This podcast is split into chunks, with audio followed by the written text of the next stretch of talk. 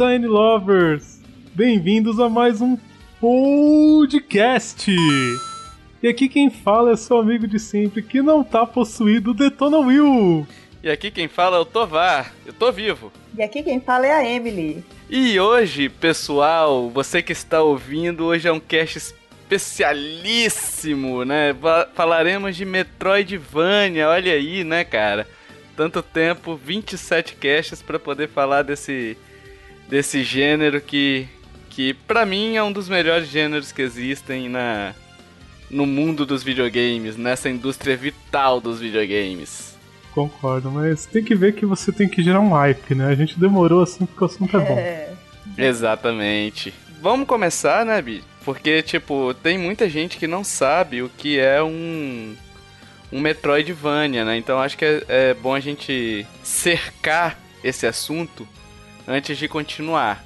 Né? Exatamente. Né? Porque, por exemplo, a gente, a gente pediu colaborações dos ouvintes no grupo do Facebook, no Telegram, né?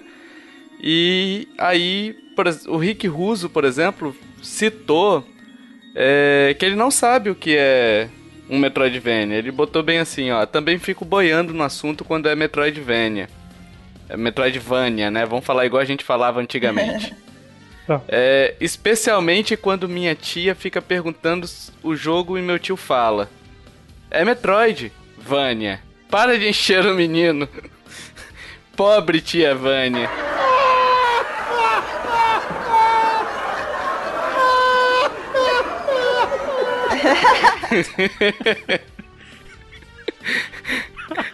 Olha. Falar o que, né? Enfim, não é, não é a junção de Metroid e Tia Vânia, não, amiguinhos. É outra coisa e a gente vai explicar agora. Will, hum. faça as honras aí, pelo amor de Deus. Oh, será um prazer. Bom, Metroidvania é um gênero que ele foi inspirado em dois jogos. Metroid e. Aham, Castlevania! Uhul! Olha aí, ah, Metroidvania. Metroidvania.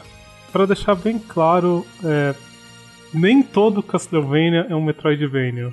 A parte Vania foi adicionada um pouco depois, assim. Os primeiros eram bem lineares, não tinha essa pegada que fez o gênero ficar forte. Quem começou mesmo foi Metroid, mas o Castlevania posteriormente deu uma boa melhorada na fórmula, então os fãs meio que pegaram o bom, o agradável e fizeram uma coisa só. Viraram os expoentes. Na verdade, esse conceito. Que, que o foco de um Metroidvania principal é a exploração, né? Sim. O conceito de exploração já existia até antes do, do Metroid ser lançado, o Metroid lá do NES ser lançado, né? É, tinha um jogo chamado Xanado Dragon Slayer 2, ele. Eu não sabia nem que tinha um, quanto mais o dois, né? eu nem sabia que tinha dois, quanto mais um. é. Esse jogo, ele não veio pro ocidente, então ele ficou lá no Japão. Deve ser uma beleza. E ele tinha esses conceitos de exploração e tudo mais. Então, o Metroid, o primeiro Metroid quando lançou, ele usou muita coisa desse desse jogo, desse gameplay que esse jogo colocou, né? Da exploração e tudo mais. Só que ele trouxe ainda o, gênero plataforma, ele pegou o gênero shooter, o adventure e, e tudo com um mapinha aberto, né? O que é excepcional. E a partir daí, bicho, virou um padrão pra, pra indústria que queria fazer um jogo de exploração naquela época, né? Aliás, a gente falou, falou e não falou nada, né? Então vamos definir o que é o gênero pro ouvinte entender. Metroidvania, pensa num jogo seguinte: você tem fases que são fechadas, são pequenas áreas conectadas. Então, o mundo em si, tecnicamente, ele é aberto, porque você pode explorar toda a região que você tem, indo em pequenos setores. Só que você tem uma liberdade para onde você quer, mas você precisa conseguir abrir esses locais. E para isso você precisa conseguir itens especiais, você precisa conseguir ferramentas certas que vão te permitindo progredir nas fases. Uhum. E você não consegue só progredir, como você pode voltar e reexplorar os lugares que você já foi com os itens novos para conseguir achar áreas secretas, itens que você não tinha visto antes. Então ele tem uma pegada de exploração muito mais baseada em você encontrar coisas e descobrir como você pode usar elas para avançar no jogo. Não é uma sequência direta, tipo, ah, fase 1, fase 2, fase 3, fase 4, fase 5. É, e só pra, pra deixar claro, Will, porque quando você falou assim, ah, é, são salas conectadas, né? São uhum. conectadas tanto horizontalmente quanto verticalmente. Sim. Então você não tem uma exploração igual na época predominava o gênero plataforma simples, aquele que, que ia sempre para direita, né? Uhum. E, e, no caso do Metroid ele colocou progressão para direita, para cima, para baixo, para trás, na diagonal, em tudo quanto é lugar, sabe? Tudo quanto é direção. Eu acho que um detalhe que vale a gente frisar que a maioria dos jogos Metroidvanias, eles são em 2D. Porém, uhum. você pode ter um Metroidvania em 3D. Só que o pessoal gosta de fazer em 2D porque fica bonitinho, mas a gente tem sim alguns exemplos em 3D e dá muito certo. Dá, dá, sempre dá. É, só pra, pra fechar a nomenclatura dele aqui, que eu acho que é importante a gente falar, por que que ficou Metroidvania? Além de serem os dois expoentes do, do gênero, né? Que aí juntou, uhum. são dois gigantes. Foi por conta que Metroid trouxe algumas coisas e o Castlevania trouxe coisas que complementaram, né? Então, por exemplo, Castlevania trouxe o sistema de NPC e de níveis, né? Que é uma pegada mais RPGística, assim. Que ficou perfeita, né? Nossa, e combina demais, né, cara? Como combina. E o interessante é a gente puxar um pouco a sardinha pra Nintendo, que quando foi feito, por exemplo, o Symphony of the Night, o Castlevania Symphony of the Night, ele pegou muitos elementos de Zelda, que aí virou mais expoente, né? Que Zelda tem muito aquela coisa de, ai meu Deus, é, eu tenho que pegar, fechar essa parte, esse ciclo, esse esse pedacinho de história, o pedacinho de dungeon para poder abrir alguma coisa para poder pra, passar para outra, para outra parte da história, para outra parte da dungeon. Isso é muito Metroidvania. Isso tudo aplicado ao ao universo Metroidvania, né? Exatamente. né? Claro que, que daqui a pouquinho a gente abre a discussão, porque tem alguns jogos que a gente vai debater aqui, mas é, o Zelda é um outro gênero, né? Mas enfim, daqui a uhum. pouquinho a gente discute sobre isso. Sim. Die, monster! You don't belong in this world! É, eu acho que a gente podia falar um pouquinho dos elementos, né, que, que caracterizam o Metroidvania. O que, que você, ouvinte, que nunca jogou um Metroidvania, vai encontrar quando você for jogar um, entendeu? O primeiro item que eu posso citar aqui, depois vocês citam alguns também, é que não é linear, né? Então, é aquele esquema que a gente falou, é, do é fora do tradicional passar de fase. Você vai para a direita, chegou no final da fase, aí você começa uma outra fase do início. Uma fase tem início, meio e fim. O Metroidvania não, você é um mapa, entendeu? E a história é que tem início, meio e fim. Mas a hum. exploração não tem início, meio e fim. E um ponto interessante, às vezes dependendo de como você explora, o seu fim não é bem o fim do jogo. É, exatamente. E você só vai descobrir isso depois que você jogar de novo. exatamente. Tem essas pegadinhas aí mesmo. Tem. Um item que eu acho que é extremamente importante para um Metroidvania é como o seu personagem ele vai evoluir.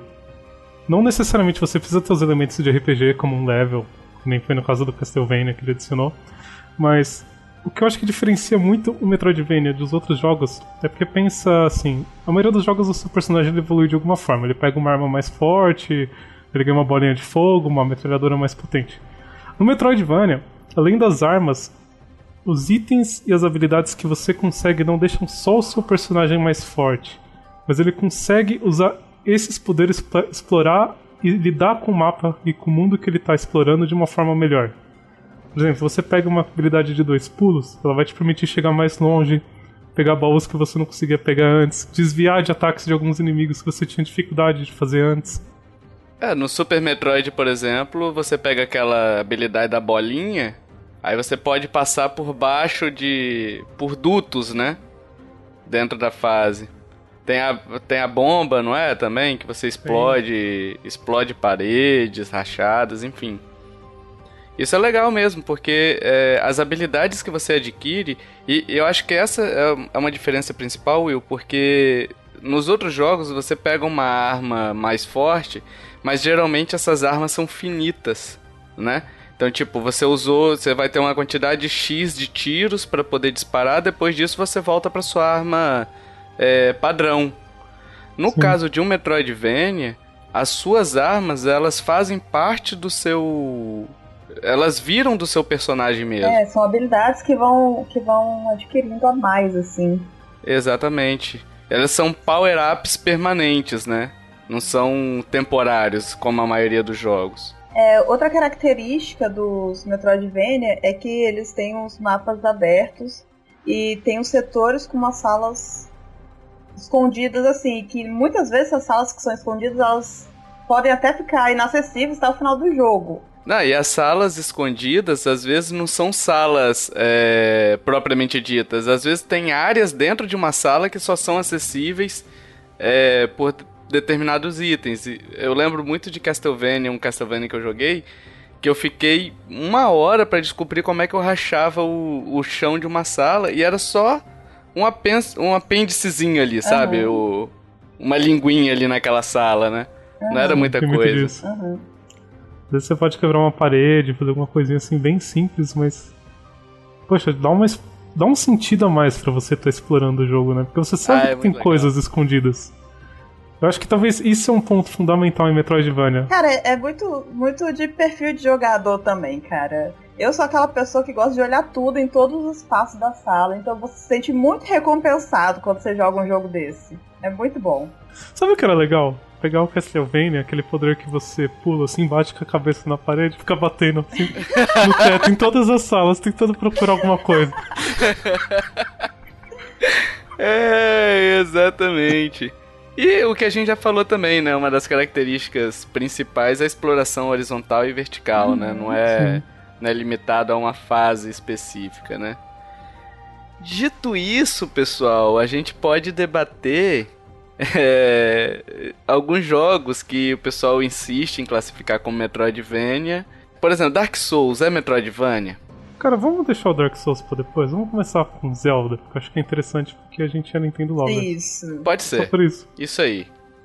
Chupa Dark Souls. Coitado do Dark Souls. Bom, vamos lá. Zelda. Muita gente considera Zelda como Metroidvania. Eu tenho quase certeza, não sei o que tava sonhando muito louco, que eu vi uma vez o Miyamoto numa entrevista falando que ele acha que é um pouco Metroidvania. Apesar que eu discordo bastante disso, apesar dele que criou, mas tudo bem. Porque, pelo seguinte, assim como no Metroidvania, no Zelda você precisa conseguir certos itens para você conseguir avançar na história e nas dungeons. Porém, o Zelda é uma questão muito mais de você realmente passar de uma dungeon. Não tem essa pegada do Metroidvania de que um item ele realmente é importante pro seu personagem. Às vezes você pega um item no Zeldinha que vai te servir para aquela dungeon e pra pegar, sei lá, um baú depois fora do mundo e acabou. Fora que eu acho o Zelda muito linear para ser um Metroidvania. É, eu também acho. Eu concordo, o Zelda não é Metroidvania, mas eu acho que essa confusão ou essa vontade de encaixar é porque na verdade o caminho foi inverso. Porque, como pelo que eu falei antes mesmo, existem elementos, e pelo que o Will acabou de falar, existem elementos que foram na caruda mesmo, pegos de Zelda para poder colocar no, no, no, Castlevania, no caso, que virou base pro Metroidvania depois. Inclusive o, o cara lá, o. É, não sei se é Igarashi ou Igarashi, do Castlevania, eu li sobre isso, né? Acho que é verdade. Que ele não gosta da, da denominação Metroidvania. Ele até fala mais que é Igavania. Porque, justamente por isso, porque ele quis pegar elementos de Zelda, foi proposital e não de Metroid, entende? Então tem gente que chama, ele e os fãs Entendi. chamam de Gavenia, tem gente que faz o contrário para também não ser linkado a Nintendo, porque ele não quer que o, que o estilo seja linkado a Nintendo. Apesar de que tem um monte de Castlevania aí lindo Nintendo, né? Mas o Metroid também usou bastante coisa dos Zeldas, é, do primeiro Zelda lá, né? É que é complicado você falar de elemento assim, né? Porque é uma coisa que cabe em várias coisas. É, é bebe da fonte. O que você faz? Só que copiou, se inspirou, é. que é errado, se é certo. É, sei lá, só Inspiração faz. Inspiração versus cópia de novo. Fica o, a gente vai botar o link no post do cast, a gente já falou sobre isso num podcast, né? Sobre cópia ou inspiração. E fica a dica aí para você ouvir. Mas assim, eu não acho que é um Metroidvania também. Eu acho que ele é simplesmente um action. Nem RPG, ele é um jogo de ação. sabe? Com puzzle, você vai seguindo ele de forma linear. Eu acho que a principal característica de um Metroidvania é não ser linear. É te dar liberdade para poder explorar o mundo da forma como você quiser. É, uma coisa, por exemplo, os itens no Metroidvania, é claro, você usa os itens para poder chegar no final de, do, do jogo também, né? Mas é, os itens no Zelda só servem para poder abrir um novo mundo, entendeu? Que não hum. era acessível antes. No Metroidvania, o, os itens eles servem para abrir um novo mundo que não estava aberto antes e também para você explorar mais aquele mundo que você já está aberto, entendeu? Uhum. Então eu acho que essa é a diferença básica. É, que nem eu falei, né? Você usa mais numa dungeon e só um pouquinho depois lá fora. Tipo, quase nada. Quer ver? Tem um outro exemplo de jogo, o Steam World Dig, que tem pro 3DS também. Aliás, eu comprei, é um baita jogo. Esse jogo é bom eles classificam ele como Metroidvania. Só que se você parar pra pensar, claro, você vai liberando os, as, as habilidades, mas essas habilidades são adquiridas basicamente com dinheiro, né? Com, que você vai arrecadando durante o jogo. E ele é basicamente cavar para baixo, sabe? Não é um, uma exploração, entendeu? Não sei se. Eles classificam como Metroidvania, mas eu acho muito forçado. Eu acho que ele só tem elementos de Metroidvania. Porque é comum, né? Juro que eu achava que ele era met Metroidvania. Isso é uma discussão que acontece bastante assim na internet. Até pra fazer esse cast eu fui dar uma olhada nisso porque eu fiquei com dúvida, mas. Eu só. Eu acho que hoje em dia tá considerando menos. Muito por conta dessa questão mesmo que o Tovar falou da linearidade, é cavar para baixo. É basicamente isso. Aí você libera o segundo poço, quer cavar para baixo libera o terceiro poço, quer cavar para baixo. Só pra deixar claro, é um jogaço, tá? Não é chato, não. Esse negócio de cavar para baixo não é chato, não. É bem legal. Sim, é bem legal. Esse jogo é divertido. Porque parece que a gente tá menosprezando, mas é muito bom o jogo. Só que não é o Metroidvania, na minha opinião. Assim como Dark Souls também não é. Eu acho que Dark Souls fica muito no meio termo. Você não acha que é como Zelda, não? Não, porque ele tem um mundo muito aberto, ele não é tão linear quanto parece. Muitas vezes você pode escolher para onde você quer ir, e às vezes você precisa de certas coisas para liberar essas áreas. Só que o foco dele mais é um RPG de combate, né? Não é tanto essa exploração. Tá, tem a questão da exploração e tudo mais, só que, por exemplo, você não tem os power-ups, os itens que te acompanham nem nada. É basicamente é. upar. Sabe, Sabe o que que eu tenho um pouco de dificuldade? Eu também, eu, eu tô junto com, com o nosso amigo Rick Russo. Eu tenho um pouco de dificuldade de, de entender o que é um Metroidvania quando eu vou pro mundo 3D, pra ser muito sincero. Porque a maioria dos que a gente conhece são 2D, 2.5.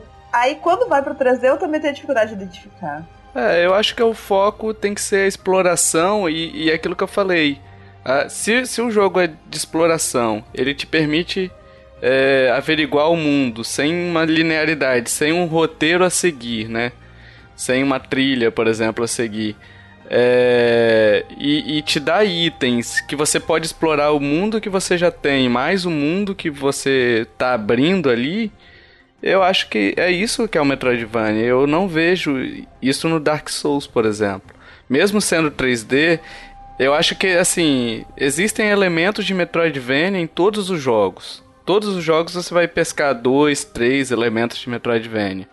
Só que para ser um Metroidvania tem que ter o kit completo, entendeu? Minha opinião. Isso é um exemplo perfeito de Metroidvania em 3D. Metroid Prime. Todos os elementos estão ali. Só que Sim. num ambiente 3D. É. Sim, exatamente. É verdade, Will. Os Castlevanias do Nintendo 64 também fizeram isso. Muito bem. Tipo, eram exatamente os mesmos elementos que tornaram a série 2D famosa, só que no ambiente 3D. Uhum. Die, monster! You don't belong in this world! Bom, o negócio é o seguinte, a gente já explicou mais ou menos o que é. Daria pra falar pra caramba aqui de Metroid Castlevania, mas não é o foco, porque, porque a gente faz o óbvio. O nosso ouvinte que é o diferente.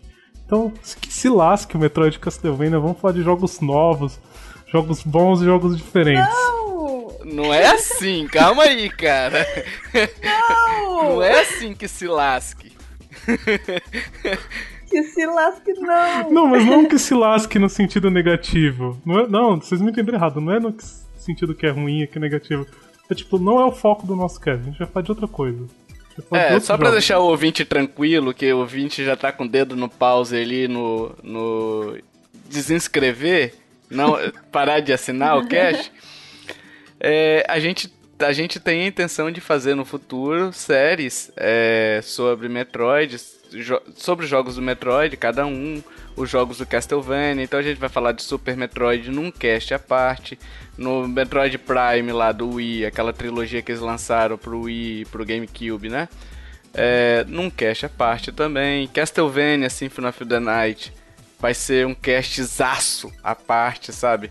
Porque esse jogo seria um crime a gente comentar qualquer coisa aqui. Qual vai ser a nossa desculpa pra falar dele? Porque eu não sei os consoles da Nintendo. Castlevania? É o Symphony. Meu, ouvinte, o negócio é o seguinte, a gente quer falar, foda-se, que não é da Nintendo. Mas é porque, tipo assim, é. é não, é, a gente, eu vou acabar me prolongando na questão Castlevania. Mas é porque, assim, os Castlevanias que foram para outros consoles hoje, eles têm uma pegada diferente. Os que têm a pegada Symphony of the Night são os que foram pra Nintendo, entendeu? Sim. Sim. Então é, a gente precisa falar do Symphony of the Night pra falar sobre os que foram pra Nintendo, que são, meu Deus, vamos parar por aqui, senão. Enfim, falaremos no futuro sobre o Metroid e Castlevania. Aguardem, né? Enquanto isso, Guardem. Enquanto isso, vamos falar de alguns joguinhos que a gente tem jogado, né? Que é- a gente jogou ao longo nessa nossa, ao longo dessa nossa vida, né? Que são, por exemplo, o último que eu joguei, eu joguei, tem pra Wii U também, né? Não sei se vai lançar pro Switch, provavelmente vai. Que é o Guacamelee. Olha, a gente combinou de falar só portuguesado hoje, então é igual a Cameli. Enfim, Guacamele, Guacamele é um jogo de Metroidvania, né? Que você controla um luteador mexicano, né? E ele usa uma máscara poderosa e tudo mais. Mas, bicho, o que eu achei mais legal nesse jogo, além do jogo ter uma jogabilidade fluida, gostosa, um jogo que não é enjoativo, é, é que, cara, é o tempo todo, é referência de Mario, é referência de Zelda, é referência de tudo quanto é lugar, sabe? De, de jogos antigos. Então, quem, quem é gamer, quem teve a possibilidade de jogar os jogos antigos também, é, isso daí é um prato cheio, sabe? Porque é muita coisa de, de legal que tem. Uhum. Aquele jogo nostálgico, né? Tem referência até ao primeiro Mario. Pô, e, e assim, além do jogo ser visualmente lindo, tá? O jogo é muito bonito. É, a trilha sonora dele é fantástica também, sabe? Uma trilha sonora bacaninha. Eu até baixei ela no pra escutar no celular. Comprei a trilha, né? Pra poder escutar no celular. É, fica a indicação pra quem não jogou. Tem pro Wii U, é muito, muito fluida a mecânica dele, é muito gostosa. Tem um que eu joguei no DS eu achava muito bom, assim, eu acho. Eu não vou dizer que é um dos melhores que eu já joguei, mas eu achei ele muito criativo, que era o Monster Tale. Basicamente você controlava uma menininha chamada Ellie, que ela era transportada por um. Eu não lembro se era uma ilha ou se era um mundo em si. Que era dominado por vários monstros diferentes e ela. Pô, ela é uma menininha normal. Então, tipo, se lascou. Só que ela achou um monstro chamado Chomp, que fica com ela.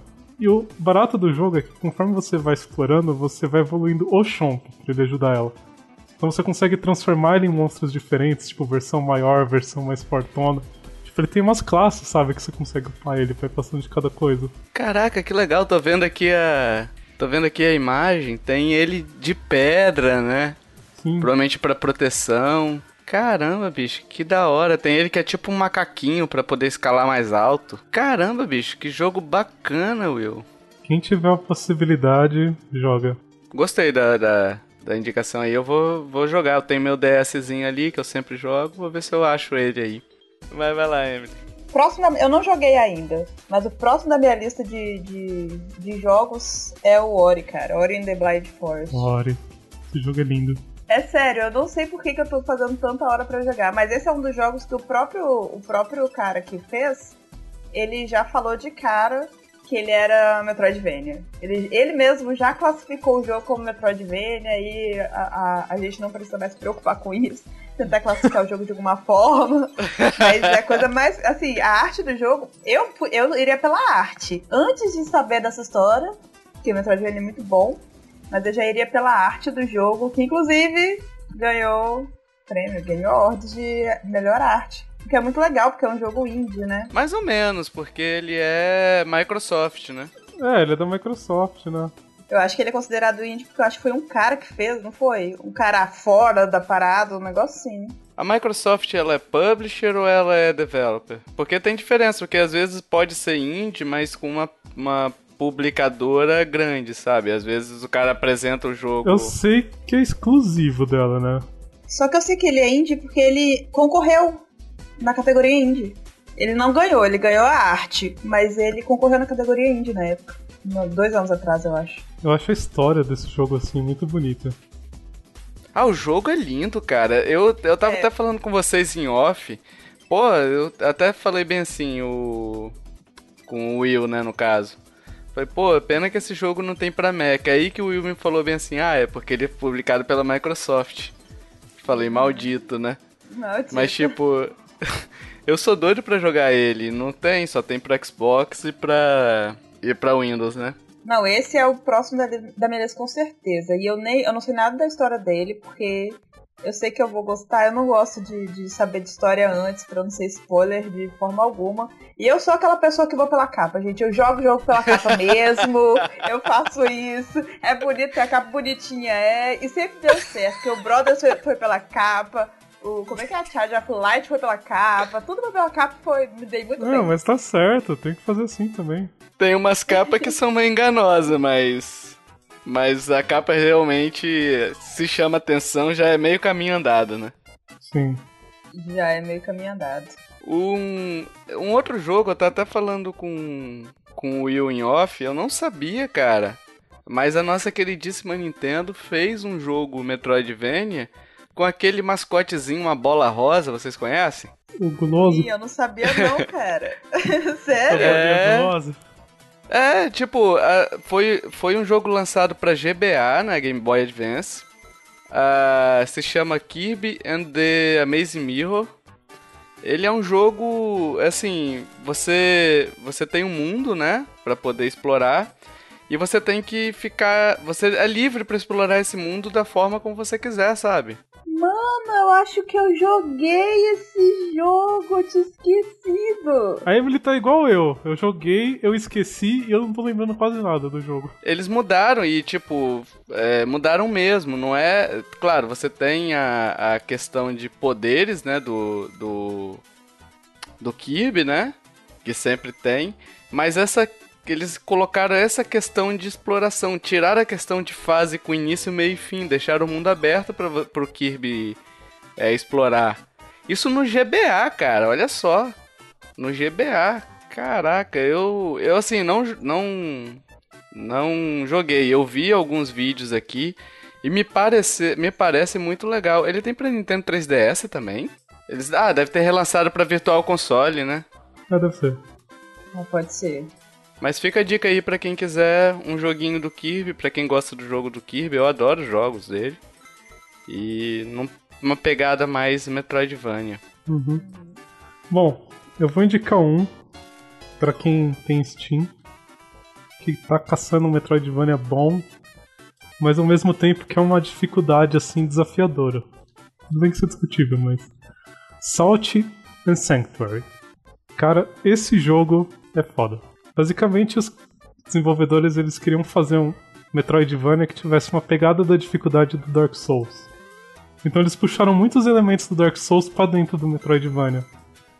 Você tem as classes que você escolhe e monta mais ou menos do jeito que você quer, igual no Dark Souls. Você vai coletando uns itens pra upar o seu carinha, que no caso é o sal. Tem um motivo muito bom para ser o sal, mas eu não vou explicar porque é um spoiler do caramba. A história é muito boa. O jogo é muito bonito. A arte é fenomenal, assim, ela é diferente. Ele tem todos os elementos que fazem um bom Metroidvania. E ele é difícil e legal como um Dark Souls. Caraca, eu não conhecia não. Tá aí, corram atrás, vale a pena. O Will, o Will tá indicando. lembrem-se que o Will, né? Tem aquele problema, né? Mas vamos deixar quieto. Tem aquele problema, o Will né? Só joga, o Will só joga coisa boa. Cara, lembrei agora, olha só. É, não sei se vocês vão lembrar, mas era de Mega Drive e Sega Saturn. Um, um joguinho do Pato Donald, Quackshot. Vocês já ouviram falar dele? Não. Não, não lembro não. Cara, depois procura. Bicho, é muito bom. É muito bom. É uma Metroidvaniazinha, aquele negócio todo. Ele, ele é tipo assim, ele. O Pato Donald você tem, tem que ficar é, navegando pelos mundos, né? São vários mundos. Mas para você progredir no mundo, muitas vezes você tem que voltar em mundos anteriores. Então é aquele esquema, né? De salas é, que você tem que voltar para explorar toda uma sala, para poder progredir. Enfim, tem uma coisa de exploração muito legal aí nesse jogo. E, e, por exemplo, bicho, uma coisa que é engraçadíssima. Eu lembro quando era, quando eu era moleque jogando no Mega Drive na casa dos amiguinhos, né? O... Ele pega, por exemplo, uma pistola de. Eu não sei se ele já começa com essa pistola ou se ele pega ao longo do jogo. Eu, eu acredito que ele pega ao longo do jogo. Uma pistola de desentupidor de vaso. Sabe aquele desentupidor de pia? Aham. Eu espero que ele pegue depois, porque ia ser estranho ele ter uma pistola de desentupidor de vaso. E ele pega essa, essa pistola de, de desentupidor de pia e se tem uma parede muito alta, ele vai soltando essa. Vai dando a- a- os tiros e forma uma tipo uma escadinha, várias plataformazinhas, sabe? Porque gruda na parede. E aí você consegue subir no, no, no cabo do, do desentupidor de pia. Cara, muito legal, bicho. Esse jogo é muito divertido. Saiu pro Sega Saturn também. Eu, eu não me lembro se eu joguei no Sega Saturn também, mas eu lembro de ter jogado no Mega Drive esse jogo, muito bom. Tem um jogo também que eu acho muito bom. Eu acho que os três aqui jogaram. Você jogou Lemine Muramasa? Acho que eu não joguei. Muramasa The Demon Blade. Você jogou, né, Tovar? Já, nossa, esse jogo é um jogaço, Esse cara. jogo é louco. É, é pro Wii. Pro Wii e pro Vita, né? Pro Vita também, é verdade. Olha aí o Vita, hein? Pra quem tá pensando, pra quem tinha dúvida em comprar um Vita, tá aí o único jogo que o Vita tem. O pior é que eu joguei as duas versões e o do Vita tá melhor. Mas depende, Will, porque eu acho que que é por conta, muito por conta do do controle de movimento, né? Que É, você achou exatamente. ruim. Mas um dá pra você jogar também com o Classic Controller. Eu joguei com É, eu sabia o disso. controlezão clássico e funciona de boa, sabe? O jogo é, porra, cê- olha, olha, o Emily, você que não jogou, olha a arte desse jogo. Tô olhando, já me Esse jogo- apaixonei. Cara, esse jogo é lindo. Tipo assim, é, o efeito do cenário, aquele negócio todo, a forma como os personagens se movimentam, a música do jogo, caraca. E, pô, Japão feudal, cara. Tem pouco jogo bom assim que usa Japão feudal e samurai. Exatamente, bicho.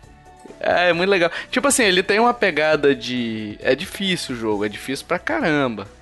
Porque, tipo, muitos dos inimigos exigem que você tenha. É.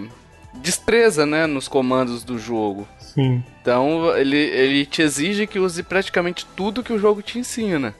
Entendeu? Então, pra muita gente que não tem essa destreza, pode ser um pouco frustrante. Mas, bicho, é muito recompensador esse jogo. É muito bom. E ele tem um elemento que eu gostei muito, que eu acho que poderia ter em outros jogos, até Metroidvania, que é a construção das espadas dele. Aquilo foi sensacional. Sim, sim, exato. Caraca, bicho. Ah, com vontade de jogar esse jogo. Até eu fiquei. Ó, ouvinte, pra você entender, existem as espadas demoníacas nesse jogo. E você tem um ferreiro espírito demoníaco que forja elas pra você, conforme você vai conseguindo almas. Só que você tem que conseguir certos itens e certas coisas pra ir forjando elas, e funciona quase como uma skill tree, sabe? Tipo, Você tem que ter uma espada específica e outra aqui pra conseguir fazer uma mais forte ali embaixo. Nossa, muito legal, e cada uma é diferente da outra. Bicho, é uma obra de arte esse jogo, cara. Enfim, vale muito a indicação, galera. Quem tiver o Wii ou quem tiver o Wii U é, com compatibilidade do Wii, vale muito a pena. Vai entrar pra minha lista do Wii. Porque o Wii, alguns aqui já sabem que eu já falei, eu peguei recente, né? Eu tô com o Wii desde o ano passado só. Então eu tenho que pegar uns jogos obrigatórios assim pra jogar. Vou pegar esse também. Die, monster! You don't belong in this world! Eu acho que a gente poderia fazendo uma menção honrosa ao Shadow Complex. Eu não joguei todo, eu comecei a jogar ele, né? Só que ele, ele é um jogo muito bem falado, assim, a nota dele é excelente. E pelo pouco que eu joguei dele, ele é excelente também. Então fica a dica aí para quem tiver a oportunidade de jogar. Ele é da Microsoft também, né? Ele é Microsoft também. E ele é bem Metroidvania mesmo. Microsoft tá mandando bem nos Metroidvania, pelo jeito. É... Pois é, e a Nintendo fica, fica segurando o Metroid. Eu fico revoltado, velho. Não, sabe o que dá raiva? Eu acompanho o Kickstarter. Tá saindo é. Metroidvania torto e direita. A galera tá financiando, tá julgando, tá falando que é bom pra caramba. E a Nintendo fica segurando Metroid. Aí lança Federation. É, lança Federation. Não. Nossa. Não, aquilo não é Metroid. Tem coisa Desculpa, que eu prefiro é esquecer. É, eu prefiro esquecer que existiu, sabe? Tem certas coisas. É, sei lá, é uma coisa bizarra que a Nintendo tá fazendo. E, e, tipo assim, é uma área que, que é meio carente de jogos, se você for para pensar. Quando lança Metroid, vende pra caramba. Quando lança Castlevania, vende pra caramba. Castlevania vende mais porque quando lança, lança pra tudo quanto é plataforma, né? Uhum. É, porque a Konami não tem essa prisão que a Nintendo tem de, do, de ser exclusivo, né? a Konami pode lançar para as outras. É, mas é uma área muito carente, cara. E, e, por exemplo, Guacamele é um jogo que foi lançado para Deus o mundo e vendeu bem Deus o mundo. E o pessoal adora esse jogo, sabe? Uhum.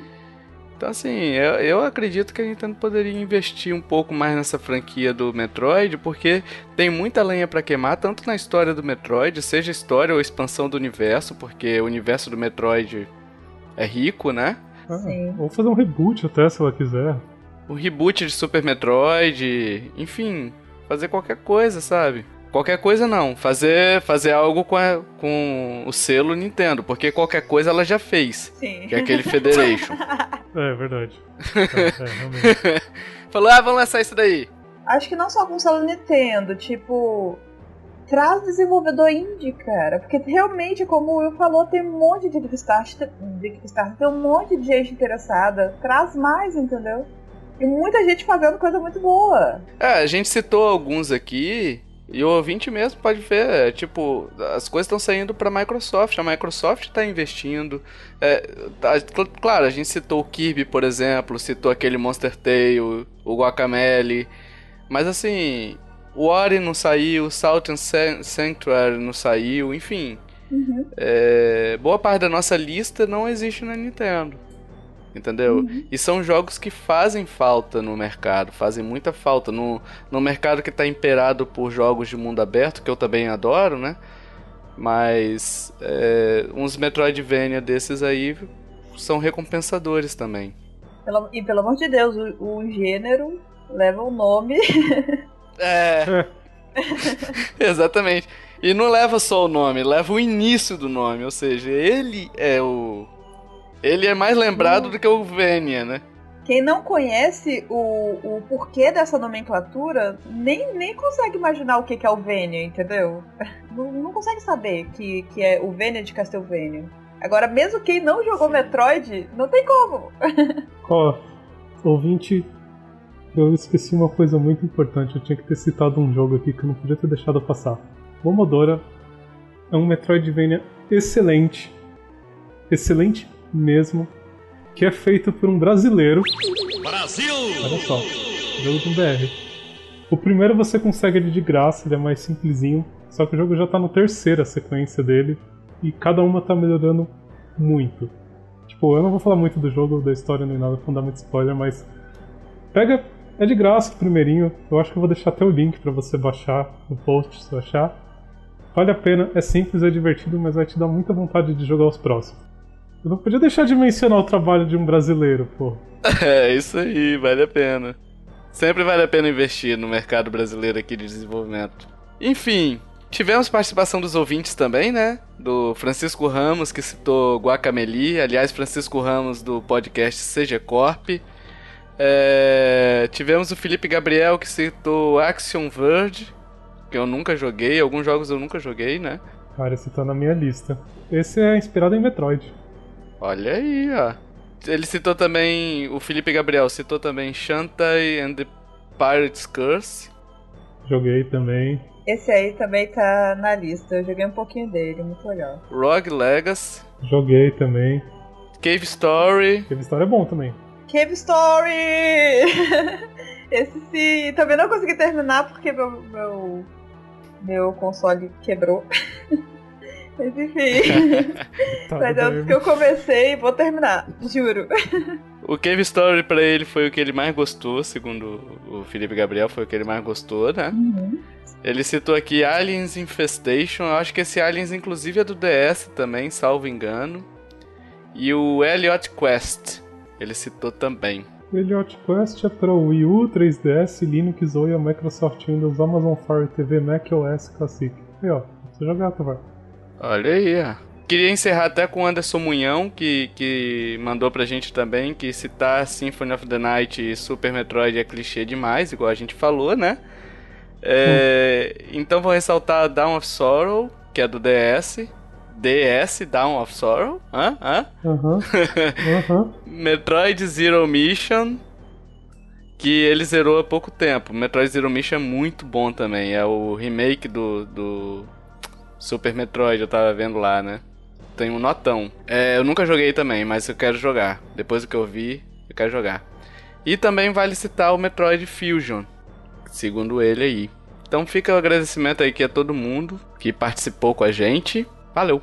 Die, monster! You don't belong in this world! Will, o que, que a gente tá trazendo pros ouvintes nesse próximo bloco? Não é para os nossos ouvintes, é para o desenvolvedor que quer criar um jogo de sucesso. Que a Nintendo Lovers manja, como você já reparou, então a gente vai passar aqui o que, que você não deve fazer. Eu acho que o maior problema que esses jogos enfrentam muitas vezes é a repetição. Porque, como a gente falou, é uma questão muito de você ir e vir, tá? Explorar lugares novos. Só que algumas vezes eles pecam nisso, tipo, fica muito repetitivo você ir, vir, ir, vir, ir, vir. Ou então depois de um tempo, que eu acho que é o pior que acontece, e o Symphony of the Night fez isso, que é você duplicar o mapa e tipo inverter de ponta cabeça para o jogador explorar tudo de novo. É, é, isso daí é meio bizarro mesmo. Mas assim, a repetição é. O problema dessa repetição é quando fica. É, é porque, tipo assim, você tem que ter um, um esquema de recompensa pro cara voltar, sabe? Sim. Quando o cara for explorar, você tem que dar algo a mais, seja uma habilidade, seja uma arma melhor, enfim. É, se o cara só for lá pra poder matar um outro inimigo, não sei se fica tão legal assim, sabe? É que, que quando você pega uma arma ou uma roupa, enfim, que vai te deixar mais forte, é uma recompensa legal. Você quer correr atrás daquilo pra deixar seu personagem mais forte e quando chegar no chefão matar ele mais fácil, né? Então eu acho que a recompensa é obrigatório. Você tem que evitar não recompensar o jogador pra ele explorar, entendeu?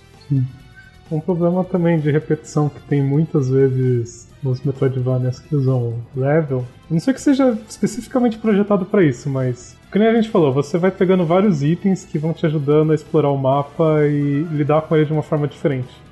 Só que muitas vezes acaba chegando num ponto em que você já pegou tudo e basicamente é só o papo pra continuar matando monstros mais fortes até o final do jogo.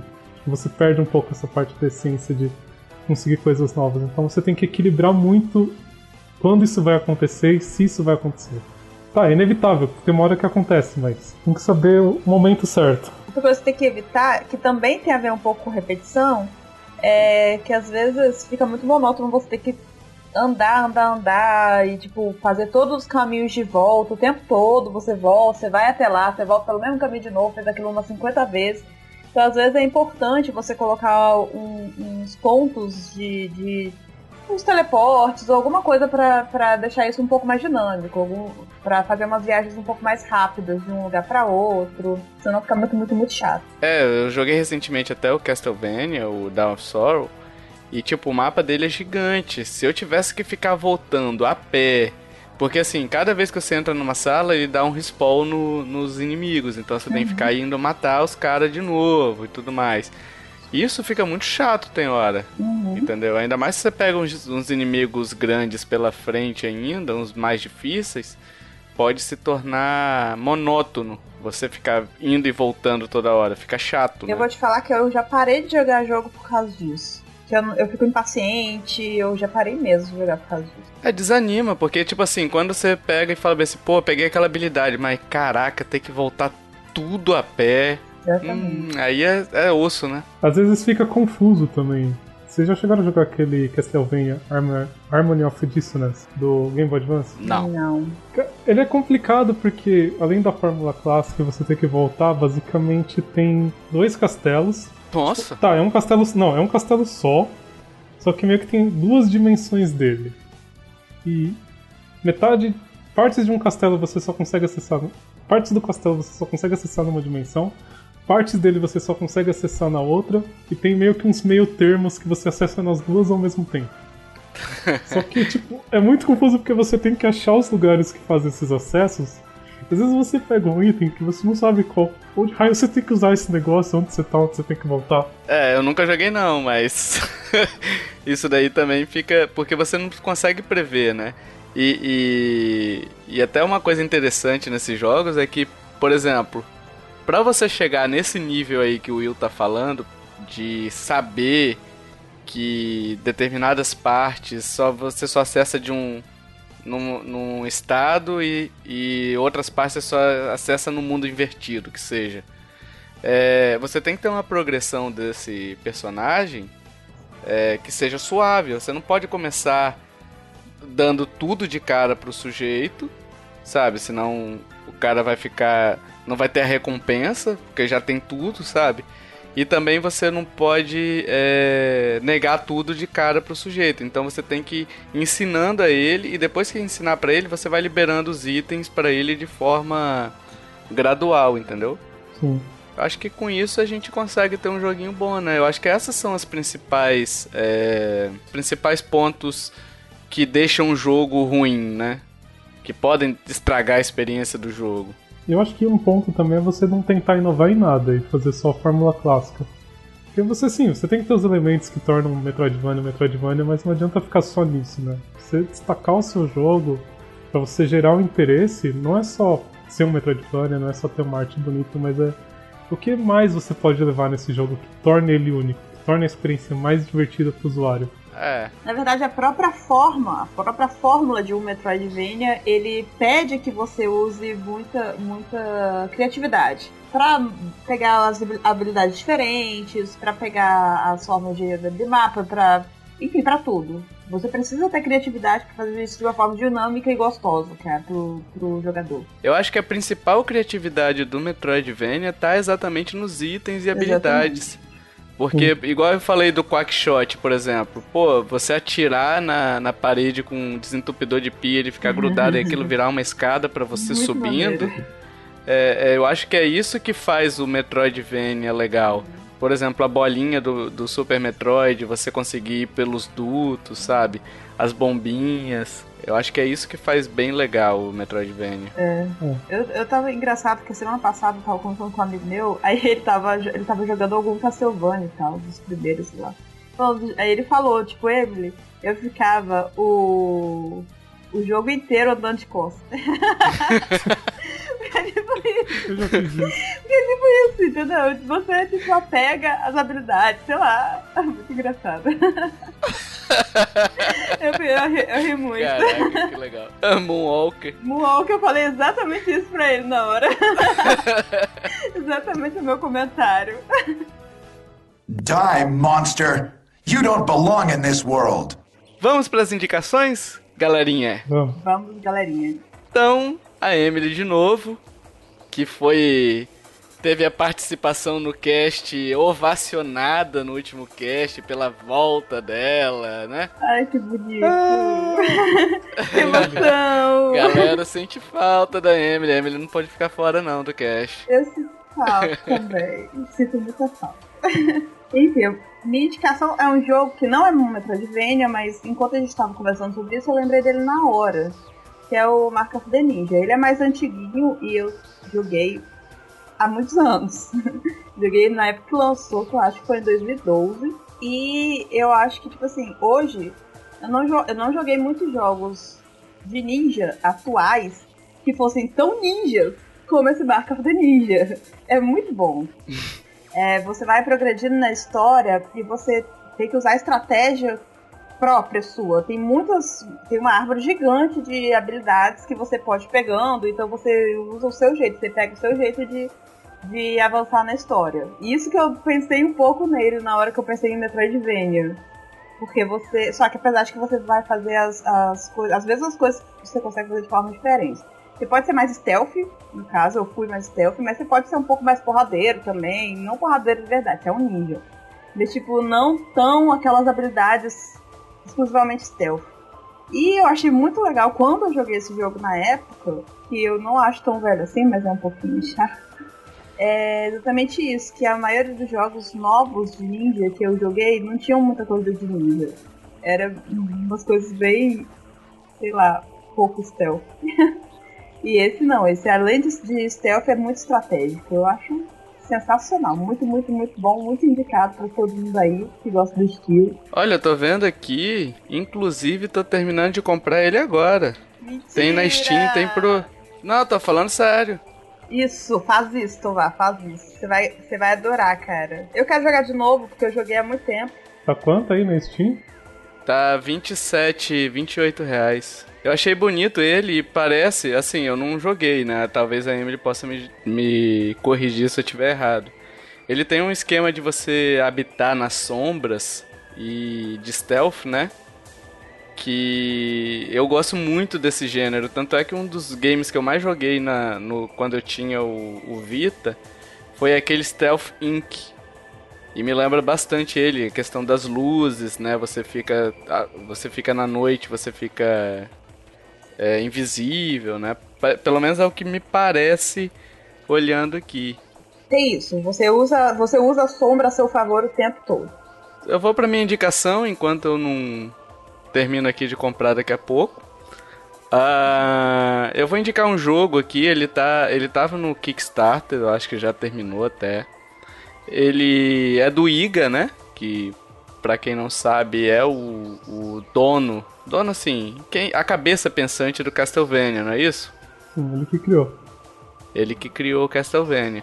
E ele tá lançando um jogo que tá em financiamento coletivo ainda. Ele é o sucessor espiritual de Symphony of the Night. É...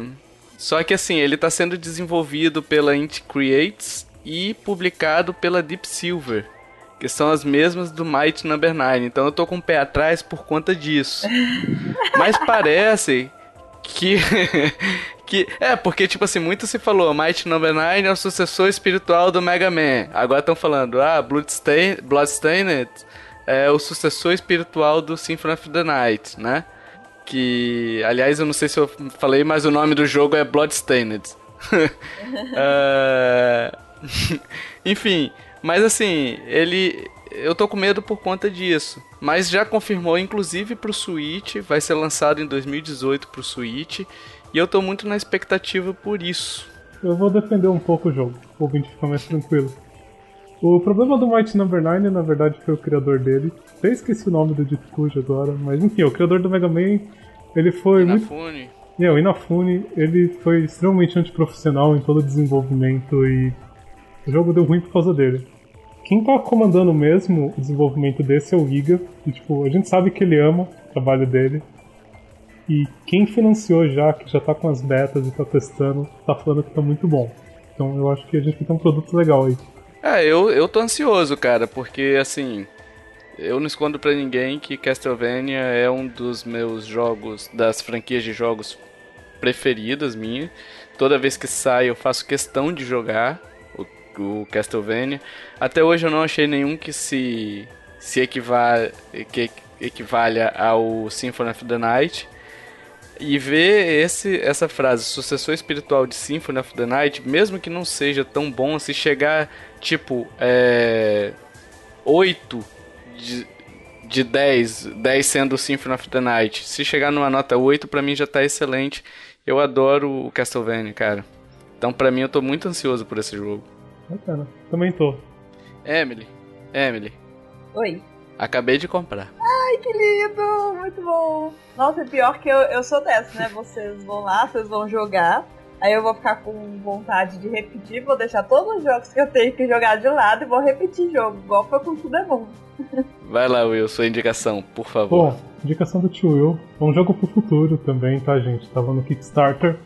Só que fiquem tranquilos, porque esse jogo vai sair e vai ser um tremendo sucesso, porque a empresa responsável por ele já fez um jogo chamado Jotun, que é muito cotado. É considerado um dos melhores indies que existem. Não só pela arte, mas pela gameplay, pela forma como eles trabalharam em cima do jogo. Mas enfim, isso é um outro assunto. O jogo chama Sundered e ele é um Metroidvania que tem uma pegada roguelike. Então, os mapas são gerados randomicamente a partir do momento que você dá um new game. Ou morre, não tenho certeza, se ele fica mudando. Só que ele tem uma história muito profunda, que eu não sei como vai ficar nessa questão dos mapas gerados. Só que tem umas paradas legais. Por exemplo, tem um lado mal, um lado mal bom, e você pode escolher qual desses lados mesmo que você vai jogar durante o jogo. Isso afeta até a aparência do seu personagem, de certa forma, e os poderes que ele usa. E às vezes um único poder ele tem versões diferentes dependendo do lado que você escolheu. Tipo, um é mais corrupto, o outro é mais mecânico, alguma coisa assim. É, ele tem uma pegada muito Tulu vai te matar, então quem gosta de Lovecraft vai amar. E é bonito pra caramba. É muito hand draw. Tipo, é feito Nossa, o jogo é lindo. É. Ele tá confirmado para Windows, pro Mac, pro Linux e pro Play 4 por enquanto. Vai ter o link no post também do Jotun. Eu vou botar o link no post para vocês e, e aí vocês conferem. Enfim, agora queremos saber a sua opinião, né? É, se você gosta desse gênero, Metroidvania, se não gosta, é, quais jogos marcaram sua vida, quais não marcaram, qual você gostou, não gostou, enfim. Manda pra gente no comentário, é muito legal ver as opiniões de vocês. Sempre muito gratificante quando vocês participam com a gente. E você já sabe, né? Você que já acompanha a gente há muito tempo, sabe que se você tiver alguma arte bacana, o Gus Betts mandou pra gente lá uma arte essa semana. É, semana passada, tá lindona a arte dele do Pokémon. É, se você tiver algum review também de jogo que você queira que a gente publique, um textinho seu, aquele negócio todo. Se você tiver ideia do post, se você tiver ideia de podcast, você pode mandar pra gente pra onde, Will? Qual é o nosso e-mail do sucesso? Arroba. Nossa, Arroba? não sei com arroba. Nossa, eu tô- é que eu tô ainda em choque com que eu tô com a demo aqui e não tô jogando. Desculpa, gente, vamos lá. Vai lá. Nintendo Lovers. Ah, eu esqueci, gente, eu tô nervoso. É, vai lá, Will. Tenta de novo, você vai conseguir. Contato arroba nintendolovers.com.br Isso aí, nós temos redes sociais no Facebook e no Twitter. Temos um grupo no Facebook onde saiu alguns comentários que você ouviu nesse cast, né? É, temos um grupo no Telegram também. Temos um canal no YouTube onde você acompanha regularmente esse podcast sendo lançado lá. E se você curtiu este cast, compartilhe aí, ajuda a divulgar, vale a pena. É, porque isso ajuda a manter o cast no ar, né? Saber que vocês estão ouvindo, estão gostando, estão compartilhando. Sempre é gratificante pra gente, mantém a gente no ar e a gente consegue pagar a Emily pra sempre estar aqui, né? que absurdo!